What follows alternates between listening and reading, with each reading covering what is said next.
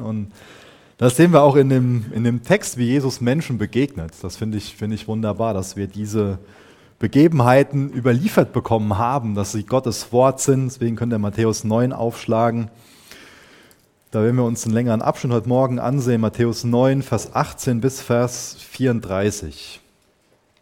Da begegnet Jesus Menschen, die verzweifelt sind. Und so Verzweiflung, das geht noch mal weiter als ein reiner Zweifel. Wenn ich jetzt Zweifel habe, dann habe ich offene Fragen.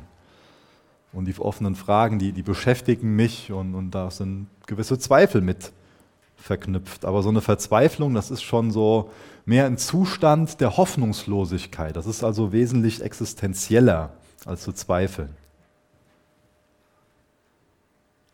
Die Verzweiflung, die geht also so die ganze Persönlichkeit an und die Zweifel nur Gedanken. Und die Personen, denen Jesus hier im Text begegnet, die sind sehr verzweifelt. Und ich denke, das ist für uns auch zum Großteil nachvollziehbar, wie verzweifelt sie sind. Und auch hier gibt es jetzt bestimmt heute Morgen ein paar Leute, die hier sitzen und für sich Zustand haben, wo sie sagen, ich bin verzweifelt ähm, in Bezug auf meine Ehe oder wegen der Krankheit oder irgendwas Finanzielles. Aber viele von uns sitzen vielleicht heute Morgen hier und denken so, ach, gerade ist einfach alles gut in meinem Leben so. Ich bin nicht verzweifelt. Ähm, mir geht es ganz gut. Und auch da können wir wieder diese Verzweiflung nicht auf uns beziehen. Aber an sich sind wir alle in diesem verzweifelten Zustand, der hier in dem Text beschrieben wird. Aus christlicher Sicht befindet sich jeder einzelne Mensch in einem sehr verzweifelten Zustand, ohne Jesus. Und das, was am, am äh, verzweifeltsten daran ist, dass viele Menschen sich gar nicht ihrer Verzweiflung bewusst sind, weil wir recht gut darin sind, unsere Verzweiflung zu verdrängen. Denn bei uns allen drängt sich doch die Schuldfrage auf. Wir alle wissen, dass wir schuldig sind. Vielleicht nicht immer in unserem Leben, aber wir haben schon mal so wache Momente, wo uns bewusst wird, ja, da habe ich was Falsches gemacht, da habe ich mich versündigt, da habe ich Schuld auf mich geladen. Und wie gehen wir mit der Schuldfrage um? Ohne Jesus können wir nur verzweifelt sein, weil ohne Jesus haben wir keine Antwort auf diese Schuldfrage. Ohne Jesus wissen wir nicht, wo wir mit unserer Schuld hin sollen. Aber wie gut, dass sich Gott, dass sich Jesus, der Gott ist, dazu entschieden hat, sich selbst zu offenbaren, um uns auf diese existenzielle Frage, wo wir mit unserer Schuld hin sollen, eine Antwort zu geben. Und das finde ich so kostbar, dass wir heute in dem Text lesen, wie Jesus Menschen begegnet und wie er Menschen auch ihre Schuld abnimmt. Mit ihm gibt es Hoffnung, ohne ihn nur Verzweiflung. Jesus, ich bitte dich für uns, dass du heute Morgen ganz neu unsere Herzen erreichst. Ich bitte dich, dass du unsere Herzen aufschließt. Jesus, nicht Einfach für das, was du zu sagen hast. Und ich bitte dich, dass du heute Morgen derjenige bist, der zu uns redet. Hilf du mir, dein Wort auszulegen, sodass du dadurch geehrt wirst und dass es gesund für die Gemeinde ist. Und hilf uns als ganze Gemeinde zu erkennen, wie kostbar dein Wort ist. Danke, dass wir deine Schafe sind, dass du ein wunderbarer Hirte bist. Bitte ich, dass du uns heute Morgen ganz neu mit deinem Wort wäscht. Amen. Ich lese mal Gottes Wort aus Matthäus 9, Vers 18. Nur mal den ersten Vers.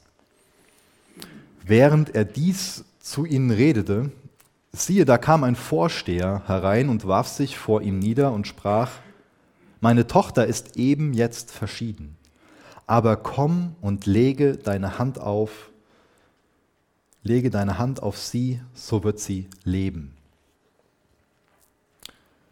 Ich habe zwei Töchter und weiß nicht, was das bedeutet, ähm, sowas zu erfahren.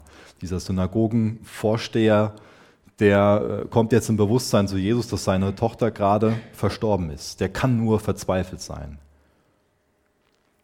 Dieser Synagogenvorsteher, der ist sehr gebildet, er ist einflussreich und sehr hoch angesehen ähm, in seinem Dorf oder in der kleinen Stadt. Er war so von seinem Amt her für die Betreuung der Synagoge und auch für die Abhaltung von den Gottesdiensten zuständig. Und wir können davon ausgehen, dass er zu den Pharisäern gehörte. Und ich denke, da wären wir schon ein bisschen hellhörig. Denn meistens sind ja die Begegnungen zwischen Jesus und den Pharisäern eher, nennen es mal, konfliktbelastet. Ja, ähm, aber in dem Fall sehen wir, dass dieser Pharisäer sich niederkniet.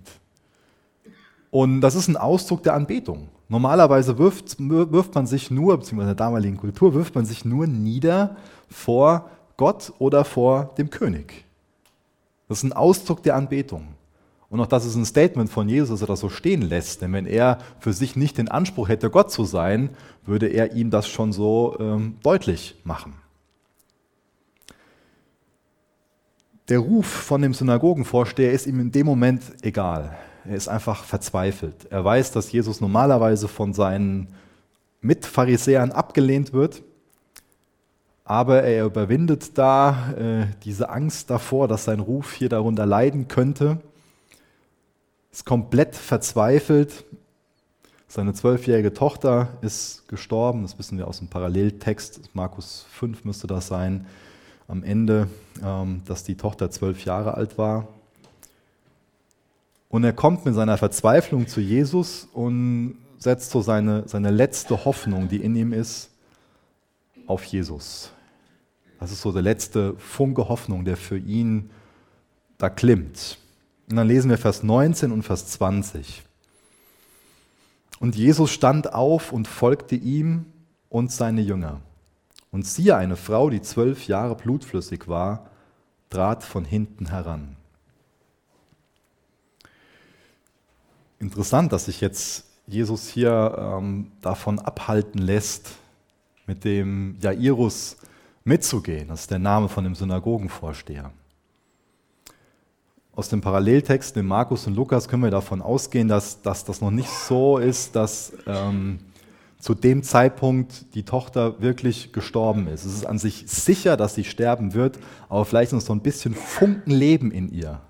Das ist die Hoffnung von dem Jairus. Da ist noch so ein Funken Leben in der Tochter und jetzt soll Jesus mitkommen und die Hände auflegen und dieses Wunder soll geschehen. Aber Jesus lässt sich abhalten davon, so den kürzesten Weg, den schnellsten Weg zu nehmen.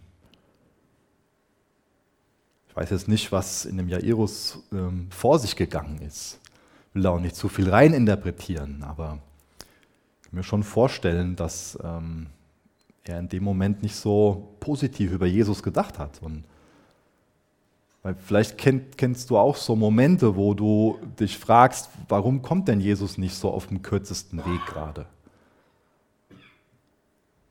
Und ich denke auch, das ist eine Anwendung davon, dass bei Gott ähm, er, er weiß, was Zeit ist, aber er ist nicht an die Zeit gebunden.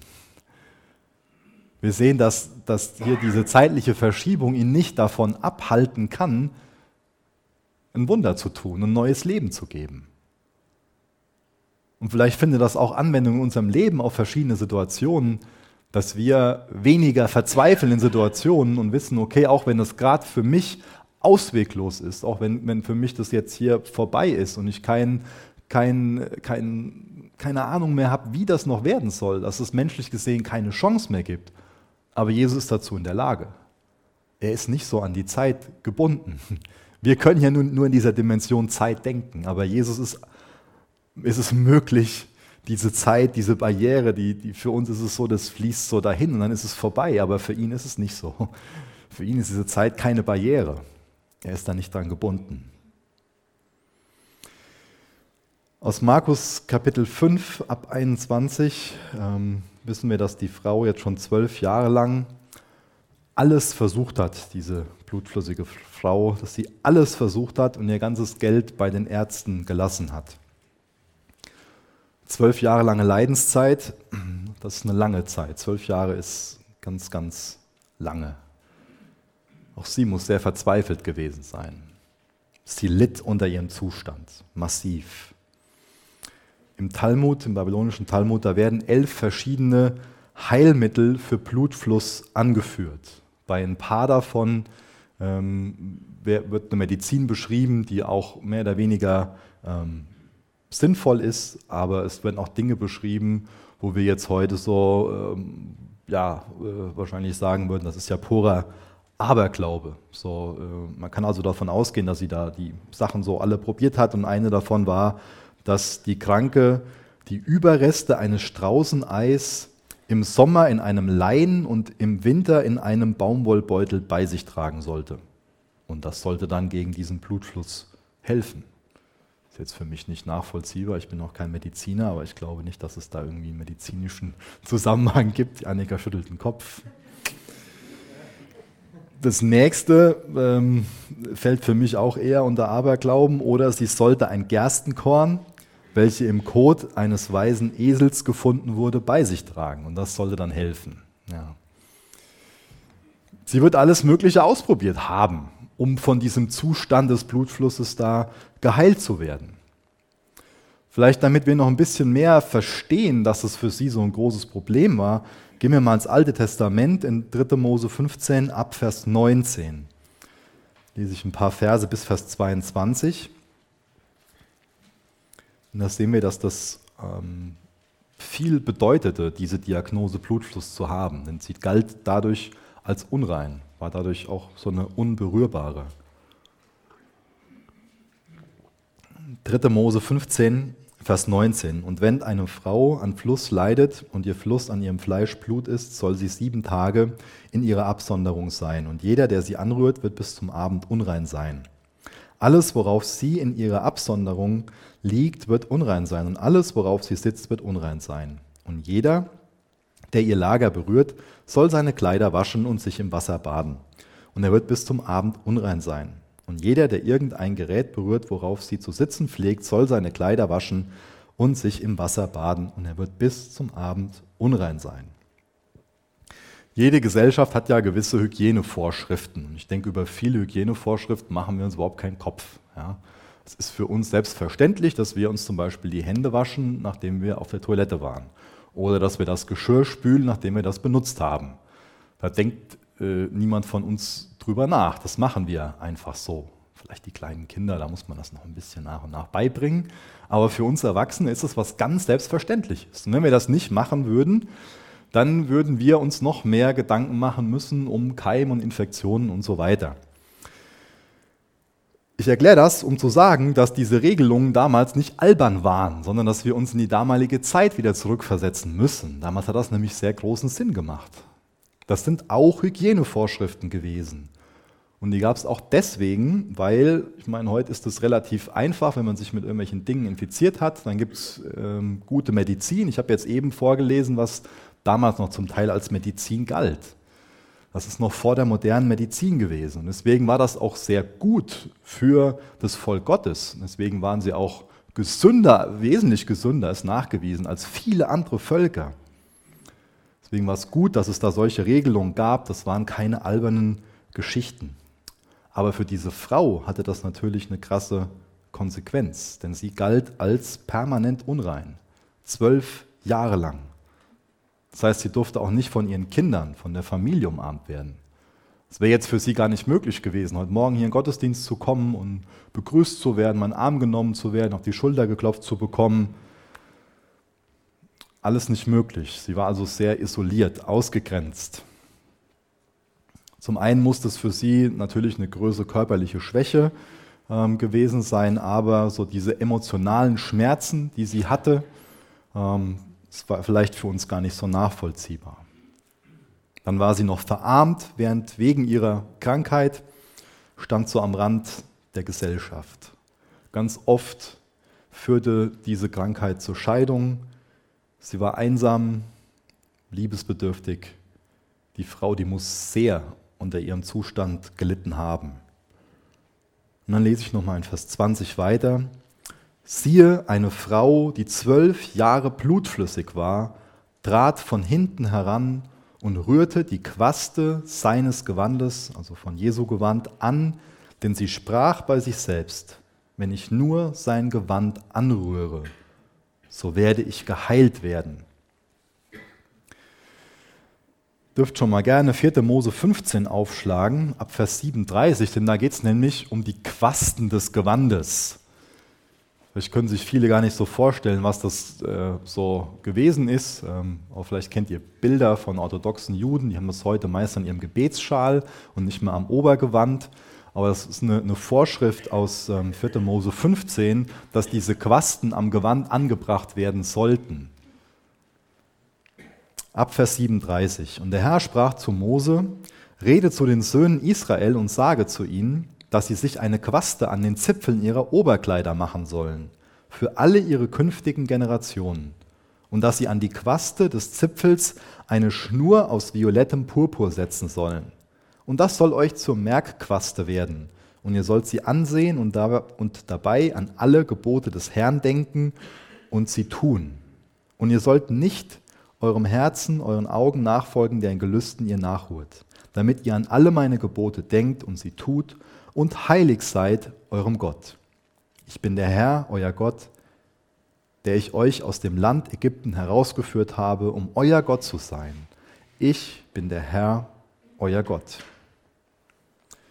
Diese Quasten, die hatten die Juden also an diesen vier Zipfeln des Obergewandes, das aus so einem rechteckigen Tuch bestand. Die Pharisäer, die trugen oft besonders große Quasten mit sich herum. Und der Hintergrund davon ist, haben wir gelesen, um die Juden daran zu erinnern, nach Gottes Geboten zu leben und um auch diesen Bezug zu haben, ich gehöre zu Gottes Volk, ich gehöre zu Gottes auserwähltem Volk und ich will demgemäß auch handeln, ich will nach Gottes Geboten handeln. Und wenn die sich jetzt angezogen haben und wieder ausgezogen haben oder sich gegenseitig gesehen haben, immer wieder diese Erinnerung durch die Quasten. Aber warum greift diese Frau jetzt an diese Quaste dran und erhofft sich davon Heilung? Ein Vers aus Malachi 3, Vers 20 kann uns da einen wertvollen Hinweis liefern. Dürft immer gerne mit aufblättern. Ähm, die, die Verse stehen nicht hier vorne, um euch davon abzuhalten, eure Bibel mitzubringen, sondern ganz im Gegenteil. Wir wünschen uns, dass ihr die Bibel mitbringt und aufschlagt, ähm, aber es gibt Personen, die sie mal nicht dabei haben, dann ist es gut, wenn man da vorne mit folgen kann. Malachi 3, Vers 20. Aber euch, die ihr meinen Namen fürchtet, wird die Sonne der Gerechtigkeit aufgehen und Heilung ist unter ihren Flügeln. Jetzt fragt sich der eine oder andere, hä, wie sei der Zusammenhang? Der Zusammenhang ähm, ist mit diesen Flügeln. Vielleicht könnt ihr euch das vorstellen, wenn dieses Obergewand da ist und diese Quasten am Ende und man läuft so lang, dann hat das ein bisschen was von einem Flügel, kann man sich vielleicht vorstellen, wenn man ein bisschen Fantasie hat. Ähm, die Worte wurden, wurden oft ähm, auch füreinander verwendet, Flügel und Quaste. Und das ist ein Abschnitt, wo es auch wiederum um den Messias, um das neue Reich Gottes geht. Jetzt lese ich es nochmal vor. Aber euch, die ihr meinen Namen fürchtet, wird die Sonne der Gerechtigkeit aufgehen. Das kann man auf den Messias beziehen. Und Heilung ist unter ihren Flügeln. Also, durch diesen Vers gab es zur Zeit, von, von, wo diese Begebenheit spielt, im ersten Jahrhundert, diesen Glauben, wenn der Messias kommt, dann ist Heilung unter diesen Flügeln, an, an diesen Quasten.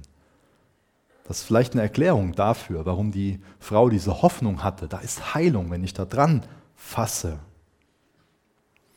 Ich lese mal in Vers 22 weiter, das nehmen wir dann die Reaktion von Jesus.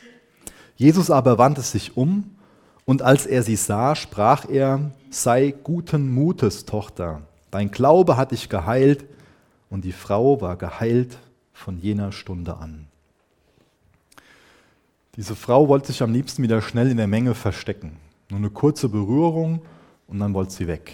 Sie hat sich da was von Jesus erhofft, diese Heilung erhofft, aber sie wusste, dass es an sich für sie streng verboten war, überhaupt in der Menge zu sein. es war auch verboten, zu Jesus hinzugehen und ihn anzurühren, denn sie würde ihn ja durch diese Berührung verunreinigen.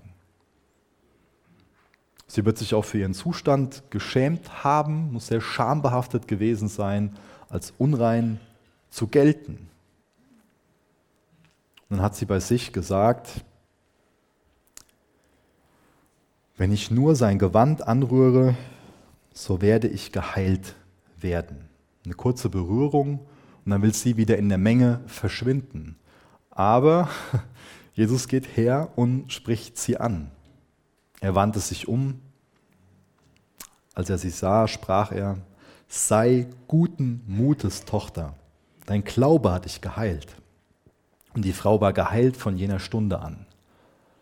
Es war bestimmt kein vollkommener Glaube, den diese Frau hatte. Vielleicht war es sogar ein bisschen Aberglaube, den sie da hatte. So, wenn ich so eine Quaste berühre, dann werde ich geheilt. Aber es war auf jeden Fall der Zusammenhang da, dass Jesus der Messias ist. Der Glaube war nicht vollkommen, aber er stützte sich zumindest darauf, dass Jesus der Messias ist. Und das will Jesus ihr klar machen, dass hier nicht ein bisschen Magie vor sich gegangen ist, sondern dass ihr Glaube an den Messias sie geheilt hat.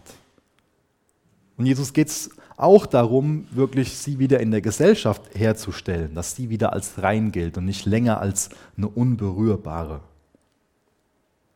Wir sehen in diesen, diesen Begegnungen, in den Heilungswundern immer wieder, dass Glaube der Kanal ist, durch den Gottes Kraft fließen kann. Glaube ist ein Kennzeichen von dieser Frau. Glaube ist ein Kanal, durch den Gottes Kraft fließen kann. Ihr Glaube hat sie geheilt. Und er hat sie auch angesprochen, denke ich, um sie in einem besonderen Maß zu segnen. Denn er nennt sie Tochter. Sei guten Mutes Tochter. Finde ich herrlich, dass Jesus das so, so sagt. Hätte die auch einfach weglaufen lassen können. Sie rechnet vielleicht damit, kritisiert zu werden und dafür verklagt zu werden, dass sie Jesus verunreinigt durch die Berührung. Davon sollte sie ja ausgehen. Aber Jesus verstößt sie nicht, sondern macht sie zu einer Tochter. Sei guten Mutes, Tochter. Dieses Wort Tochter ist ein ganz vertrautes Wort. Jesus schickt sie nicht weg, sondern er macht sie zu einer Tochter. Sagt ja, sie soll guten Mutes sein. Von Jesus ging jetzt hier Kraft aus. Dynamis ist das Wort. Und das ganze Kapitel ansehen, sehen wir immer wieder, wie die Kraft Gottes wirkt, wie Jesu mächtig ist, wie er seine Macht zeigt, offenbart. Über die Schöpfung, vorher den, den Sturm sehen, über Dämonen, Krankheit, schlussendlich auch über den Tod. Vielleicht sind wir schon mal genau wie, wie diese Frau, dass wir so zu Jesus kommen und ihn berühren, um was von, von seiner Dynamis zu, zu bekommen, von seiner Kraft abzubekommen. Vielleicht brauchen wir Weisheit für eine Situation, vielleicht auch mit, mit diesem Thema Heilung, vielleicht wünschen wir uns das, vielleicht eine Wegweisung, eine Ermutigung, bisschen Hoffnung. Vielleicht sind wir genauso wie diese Frau. Wir kommen zu Jesus und, und haben so diesen Wunsch, das, was von ihm ausgeht, dass er uns was von dieser Dynamis spendet, diese Kraft, dass da was durch diese Berührung fließt und dass wir uns dann wieder so in der Menge verstecken wollen. Aber ich finde das so kostbar, dass wir auch durch diese Geschichte wissen, dass Gott nicht einfach nur so ein Krafttankautomat ist, sondern dass er diese Frau zu einer Tochter macht. Ihm geht es da um, um eine Beziehung, nicht darum, dass die Frau sich wieder schnell in der Menge versteckt und dann, dann weggeht. Er will nicht, dass sie einfach mal nur so ein bisschen Kraft bekommen hat, sondern Jesus will, dass sie Tochter ist. Das ist ein ganz anderer Stand, wo die, wo die plötzlich drin ist. Eine ganz andere Beziehung. Jesus geht es nicht darum, nur mal einfach so ein bisschen Kraft zu geben, sondern er will eine Beziehung zu uns haben. Da geht es ihm drum. Sehen wir immer wieder durch so viele Geschichten, wird das als Wesenszug beschrieben. Er kennt sie und er will von ihr gekannt werden. Er will Beziehung pflegen. Und das geht ihm auch mit dir so. Er will nicht, dass du heute Morgen nur durch den Gottesdienst oder durch eine andere Begebenheit nur ein bisschen Kraft bekommst, sondern er will Beziehung mit dir leben. Er kennt dich und er will, dass du ihn wirklich kennst ab Vers 23.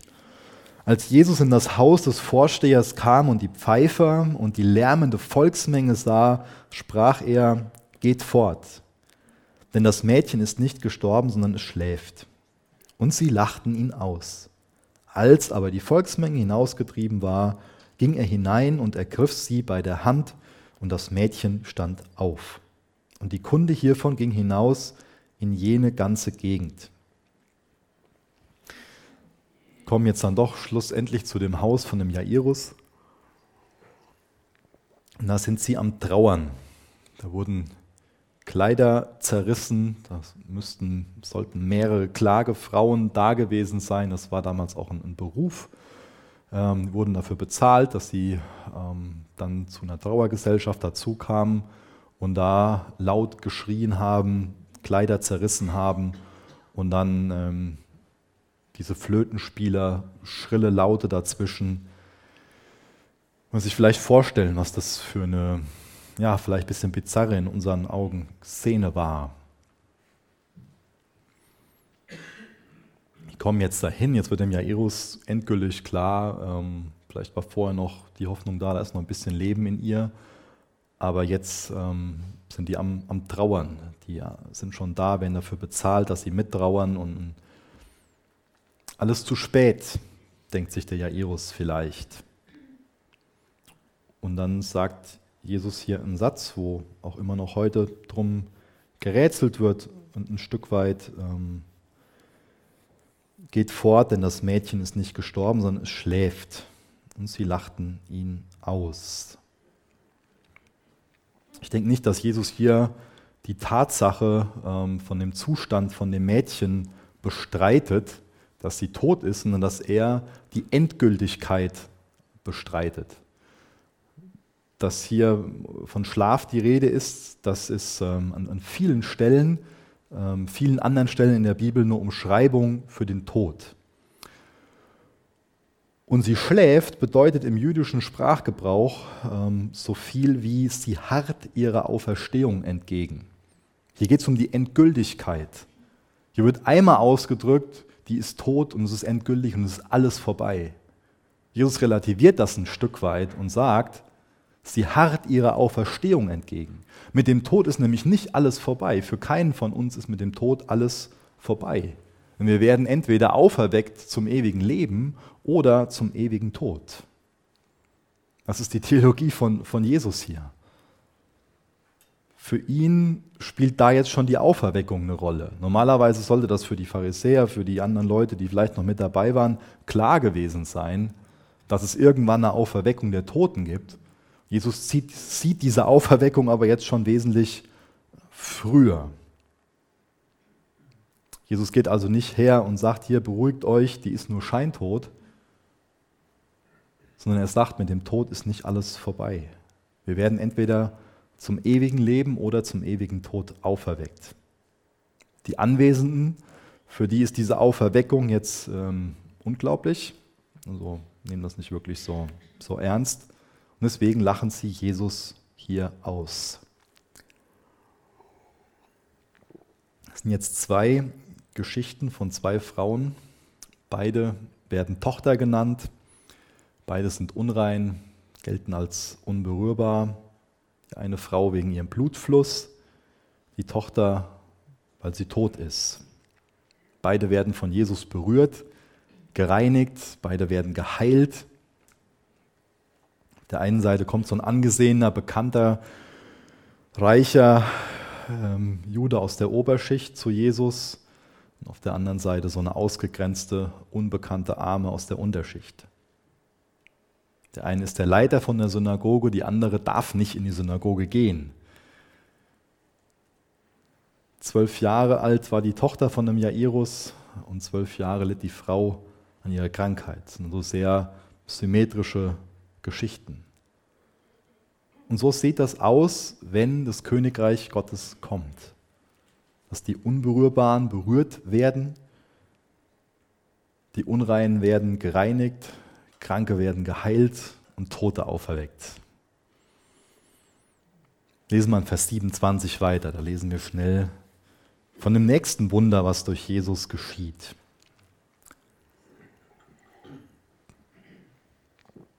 Und als Jesus von dort weiterging, folgten ihm zwei Blinde. Sie schrien und sprachen, Erbarme dich unser Sohn Davids. Und er aber, das, als er aber in das Haus gekommen war, traten die Blinden zu ihm. Also sie gehen ihm ein ganze, ganzes Stück hinterher bis in das Haus. Und als er aber in das Haus gekommen war, da traten die Blinden zu ihm und Jesus spricht zu ihnen. Glaubt ihr, dass ich dies tun kann? Sie sagten zu ihm, ja Herr. Dann rührte er ihre Augen an und sprach, euch geschehe nach eurem Glauben. Und ihre Augen wurden geöffnet, und Jesus bedrohte sie und sprach, Seht zu, niemand erfahre es. Sie aber gingen hinaus und machten ihn bekannt in jener ganzen Gegend. Blindheit war damals relativ weit verbreitet, auch aufgrund von mangelnder Hygiene. Durch, durch Fliegen, Insekten wurden ganz viele Krankheitserreger verbreitet. Und auch für sie war ihr Zustand sehr ähm, verzweifelt. Ja. Die waren auf Almosen angewiesen und, und konnten sich nur irgendwie durch, durch Betteln ähm, dann ernähren. Und sie gehen auf Jesus zu und, und folgen ihm, gehen ihm vielleicht auch ein bisschen aufdringlich hinterher, aber bitten ihn um das Beste, um das sie ihn bitten können, nämlich um Barmherzigkeit, um Erbarmen. Sie appellieren an seine Gnade. Die wissen, dass sie das nicht verdienen. An was appellieren wir denn so, wenn wir zu Jesus kommen? An was appellieren wir da so? Kommen wir vielleicht auch schon mal mit einer Motivation, dass wir meinen, so, ich habe da was verdient oder Jesus muss doch. Wenn er mich liebt, dann muss er doch so und so handeln. Diese Blinden appellieren an seine Gnade, an seine Barmherzigkeit. Denn es ist reine, reine Gnade, dass wir überhaupt irgendwas von Jesus empfangen ist uns das immer so bewusst in, in unserem Gebet, in unserer Beziehung zu Jesus, dass es reine Gnade ist, dass wir überhaupt etwas von Jesus empfangen.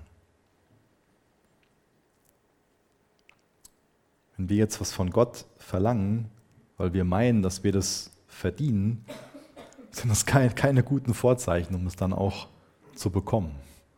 Das ist auch kein Gebet im Glauben. Aber die sind uns ein Vorbild darin, hartnäckig um Erbarmen, um Gnade zu bitten. Sie sind sehr verzweifelt und dann rufen sie dem vorbeiziehenden Jesus zu und bezeichnen ihn als Sohn Davids. Und das ist ein Titel, den Jesus für sich vermeidet. Ja, da gab es starke nationalistische Assoziationen. Ähm, da war so eher dieses, dieses Denken, so der Sohn Davids, der Messias, der kommt, um uns von den Römern zu befreien. Ähm, und ähm, als derjenige tritt er nicht in erster Linie auf, sondern er sieht das Hauptproblem, nämlich nicht die Römer, sondern das Hauptproblem die Sünde, die uns von Gott trennt. Das Hauptproblem in uns, das Herz, was erneuert werden muss. Und das geht Jesus an. Für uns ist es natürlich immer einfacher zu meinen, da draußen sind die Feinde, die, die Römer, die uns bedrohen, das ist das eigentliche Problem. Und darüber können wir schnell vergessen, dass das eigentliche Problem in unserem Herzen ist. Dass der Römer da in uns ist, dass da ein neues Herz rein muss. Die betteln ausdauernd um Erbarmen. Gehen so weit, wie sie gehen können. Schlussendlich fragt Jesus sie nach ihrem Glauben. Der wird bejaht und sie werden geheilt. Jemand, der verzweifelt ist, der hat nichts zu verlieren, der setzt dann jetzt hier alles auf eine Karte. Hier sehen wir jetzt, wie Verzweiflung in Glaube mündet und dadurch zu einer Kraft wird. Vielleicht ist das wichtig für den einen oder anderen, dass wir uns das vornehmen, dass wir nicht in unserer Verzweiflung bleiben sollten, sondern dass aus Verzweiflung Glaube und Kraft werden kann. Dass wir zu Jesus ausrufen können, um Erbarmen bitten können, dass er uns begegnet in unserer Verzweiflung.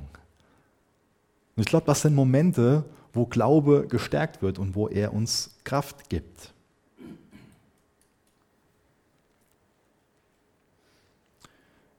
Bei dem Synagogenvorsteher sehen wir die Verzweiflung.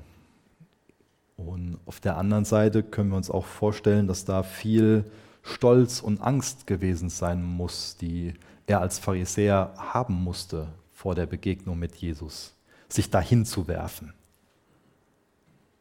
Aber die Verzweiflung, der Glaube überwindet Stolz und Angst im Fall von dem Synagogenvorsteher. Bei der Frau, bei der blutflüssigen Frau, habe ich viel versucht zu erklären mit, mit dieser Scham. Und auch das überwindet hier die Verzweiflung, die zu einem Glauben wird. Und bei den Bettlern ist es die Trägheit, die überwunden wird. Und für alle Personen fängt das Leben jetzt von neuem an. An sich ist das auch ein tolles Bild für die Gemeinde. Denn die Gemeinde ist eine Gemeinschaft von Notleiden und Verzweifelten. Wir sollten uns selbst so verstehen, oder? Wir als Gemeinde sind eine Gemeinschaft von Notleiden und Verzweifelten. Ich glaube, ohne Verzweiflung kann kein Mensch den Weg zu Jesus finden und dauerhaft bei ihm bleiben. Vielleicht ist uns das erste bewusster als das zweite. Ich glaube, ohne Verzweiflung können wir auch nicht bei Jesus bleiben. Ich glaube, dass unser Glaube immer verzweifelter werden muss. Dass uns von Tag zu Tag auch deutlicher werden sollte, dass wir ohne Jesus hoffnungslos sind. Dass wir versumpfen und unser Herz einfach nur verhärtet. Sind wir verzweifelt genug, oder sollten wir vielleicht neu darum ringen, dass wir verzweifelter werden und uns, unsere Verzweiflung wirklich zu Jesus führt? Dass wir wirklich unsere Hoffnung in ihn setzen. Ich finde das bemerkenswert, dass diese Blinden ihn Sohn Davids nennen und dass sie in der Erwartung zu ihm kommen, dass in Jesus Gott am Werk ist. Das ist die Erwartung, die sie haben. In Jesus ist Gott am Werk. Er ist der Messias, der Sohn Davids.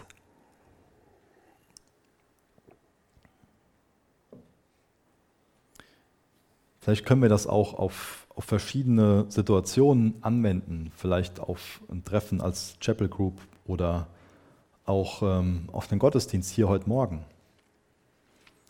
kommen wir da in dem Glauben, dass da Gott am Werk ist? Kommst du in den Gottesdienst mit dem Glauben, dass da Gott am Werk ist? Ist das unser Vertrauen?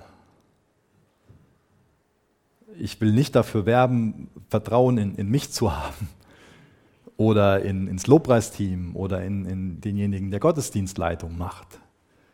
Das ist bestimmt auch ganz gut, aber mir geht es hier darum, um ein anderes Thema. Hier geht es um das Vertrauen darauf, dass Gott am Werk ist. Gott ist viel größer als die Personen, die hier auf der Bühne stehen. Und er kann so viele verschiedene Situationen gebrauchen und uns hier dienen. Ich habe das, glaube ich, schon ähm, zwei, dreimal gemacht, aber ich werde das noch, noch mal betonen, ähm, dass es nicht nur wichtig ist, natürlich ist es für mich besonders wichtig, ähm, in Gottes Wort zu studieren, wenn ich eine Predigt vorbereite und vorbereitet zu sein.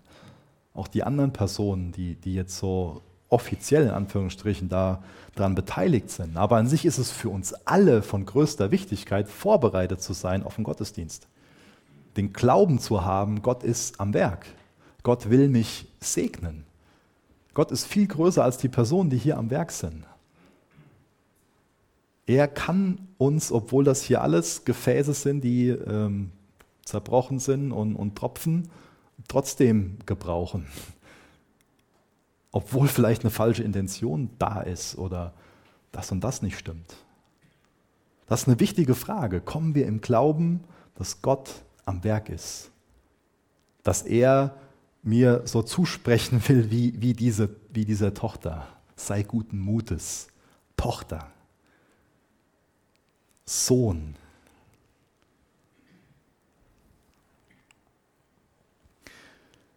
Ich lese mal in Vers 32 weiter bis Vers 34, der letzte Abschnitt für heute Morgen. Als sie aber weggingen, siehe, da brachten sie einen stummen Menschen zu ihm, der besessen war. Und als der Dämon ausgetrieben war, redete, redete der Stumme. Und die Volksmengen wunderten sich und sprachen, niemals wurde so etwas in Israel gesehen. Die Pharisäer aber sagten, er treibt die Dämonen aus durch den Obersten der Dämonen. Das ist meine Anschuldigung.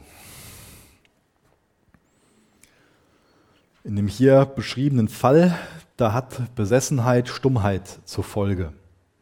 Der Besessene wird jetzt zu Jesus gebracht und Jesus befreit ihn von seiner Besessenheit und der Stumme kann wieder sprechen. Und dann die bemerkenswerte Reaktion von den Pharisäern, die das Ganze mitbekamen.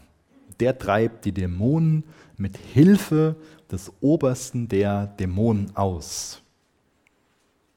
Für die Pharisäer gab es nur zwei Möglichkeiten, das hier ähm, zu erklären, wie Jesus den Dämon austreiben konnte. Entweder stand Jesus selbst mit dem Teufel im Bunde oder er war von Gott befähigt. Und sie haben Jesus vorverurteilt. Für sie war klar, Jesus kann gar nicht von Gott befähigt sein. Eigentlich meinen wir jetzt hier, die erste Erklärung ist absolut absurd. Aber für sie war es klar, für die Pharisäer war es klar, Jesus muss mit dem Teufel im Bund sein, weil Gott kann ihn nicht dafür dazu befähigt haben.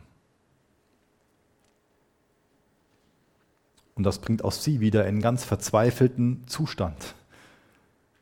Denn sie lehnen Jesus ab, der Einzige, der ihnen Hoffnung geben könne, der Einzige, der sie retten kann, der Einzige, der wirklich Messias, Gesalbte, der Christus ist, der Sohn Gottes und Gott selbst. Der Einzige, der ein Opfer gebracht hat, was die Schuld bezahlen kann, die zwischen uns und Gott ist. Das ist ganz verzweifelter Unglaube in den Pharisäern. Die merken noch nicht mal, wie lächerlich ihre Erklärung ist. An sich sind sie in einer ganz entscheidenden Phase von Gottes Wirken. Jesus ist auf die Welt gekommen. Und sie erleben das mit. Sie stehen Jesus gegenüber. Sie sehen die Wunder. Und normalerweise hätten die ausrasten sollen vor Freude und, und vor Begeisterung und sich nur freuen sollen, dass Jesus da am Werk ist. Aber sie sind so lächerlich, dass sie sagen, er treibt die Dämonen mit Hilfe des Obersten der Dämonen aus. Das ist wirklich Unglaube. Das ist also viel mehr als Kleinglaube oder Zweifel. Unglaube, das ist eine Entscheidung, nicht glauben zu wollen. Und das ist die Entscheidung, die die Pharisäer hier treffen. Ganz klar sagen, wir glauben nicht, dass Jesus Gottes Sohn ist. Wir glauben nicht, dass er der Messias ist. Er kann das nur, diese Fähigkeit kann er nur durch den Teufel haben.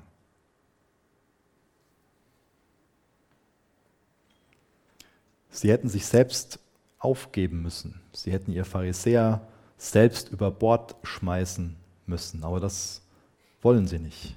Dazu waren die nicht bereit. Das war alles, was sie hatten. Sie hätten sich vor ihm beugen müssen. Sie hätten eingestehen müssen, ja, wir liegen falsch. Wir haben Jesus falsch eingeschätzt. Aber durch das und das und das, durch die Worte, durch die Taten zeigt er seine Vollmacht. Er muss der Gesalbte sein.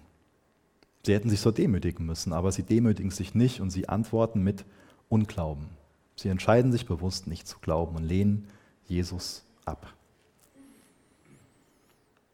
So der Trotz und auch die Eifersucht von den Pharisäern, das wurde zu einem Faktor, der schlussendlich dann zur Kreuzigung von Jesus führte. Sie wollten Jesus zum Sündenbock machen. Aber das ist auch genau das, warum Jesus gekommen ist. Er hat diese Rolle angenommen. Er hat diesen Trotz und auch die Eifersucht der Pharisäer auf sich genommen, trug das Ganze und unsere Schuld ans Kreuz und starb. Das ist so eine völlige Entwaffnung durch eine aufopfernde Liebe. Vielleicht geht es uns so, so ähnlich wie den Pharisäern, dass uns klar wird, dass Jesus alles von uns fordert, dass wir unsere Identität in ihm haben und dass wir uns selbst aufgeben müssen. Und dann hört vielleicht für uns der Spaß auf. Vielleicht geht es uns da zu weit. Ich habe mal einen Satz gelesen von dem Oswald Chambers, der hat mal Sünde definiert als meinen Anspruch auf mein Selbstbestimmungsrecht. Finde ich einen interessanten Gedanken. Aber echte Liebe gibt alles und fordert alles, sehen wir in Jesus. Sie gibt die völlige Freiheit und lässt keine Wahl. Aber wie reagieren wir darauf? Wir haben jetzt zuerst von zwei Frauen gelesen, die geheilt werden, 18 bis 26, dann 27 bis 31, die Heilung von den zwei Blinden und dann 32 bis 34, die Heilung von dem stummen Mann. Da gibt es jetzt neue Sicht für Blinde, da gibt es eine neue Stimme für die, die vorher keine Stimme hatten, neue Gesundheit für die Kranken, neues Leben für die Toten. Und das ist das Neue, was Jesus bringt. Das Neue ist gekommen, aber das Neue ist nur im Glauben zugänglich. Das Neue ist nicht automatisch für die ganzen Menschen da, aber das Neue ist für diejenigen da, die im Glauben handeln, die im Glauben zu Jesus kommen. In Jesus sehen wir Gott. Wir sehen, wie Gott ist. Jesus ist Gott. Und er ist nicht so eine distanzierte Kraft, sondern er ist einladend, er ist einnehmend, er ist warmherzig, er knüpft Beziehungen, macht zu einer Tochter. Jesus sieht diese Frauen als Töchter. Der Glaube bringt uns mit Jesus in Kontakt. Es gibt viel zu haben, was wir im Glauben ergreifen können. Aber wir können auch viel liegen lassen, was wir im Glauben ergreifen könnten. So die Kraft von Jesus, die zeigt sich nicht im Klima des Unglaubens. Die Menge um die Frau herum, die blutflüssig war, die glaubten nicht, also erhielten die auch nichts. Die professionellen Trauergäste, die wurden rausgeworfen. Sie glaubten nicht. Die Pharisäer, die glaubten nicht und erhielten wie die Menge, die sie verachteten, auch nichts. Es ist möglich, Jesus so in der Menge zu berühren und trotzdem völlig unverändert zu bleiben.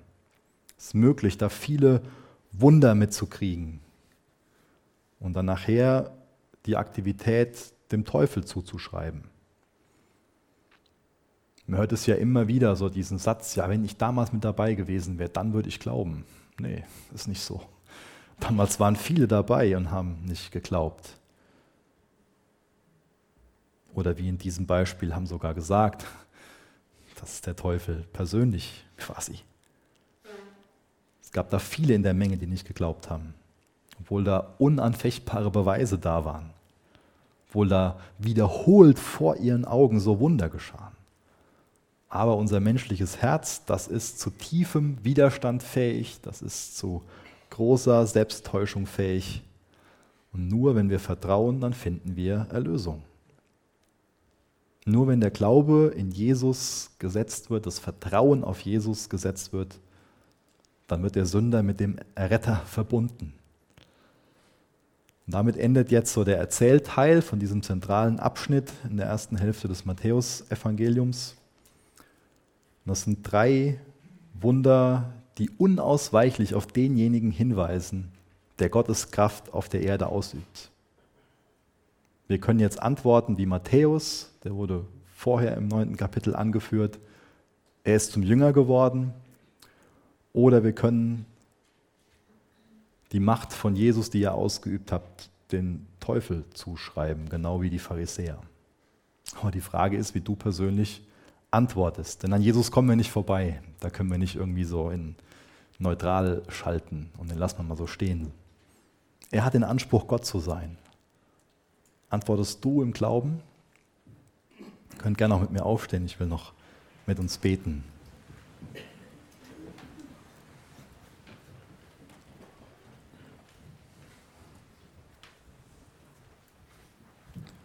Frag dich mal ganz bewusst, was für ein Glaube in dir ist Jesus gegenüber.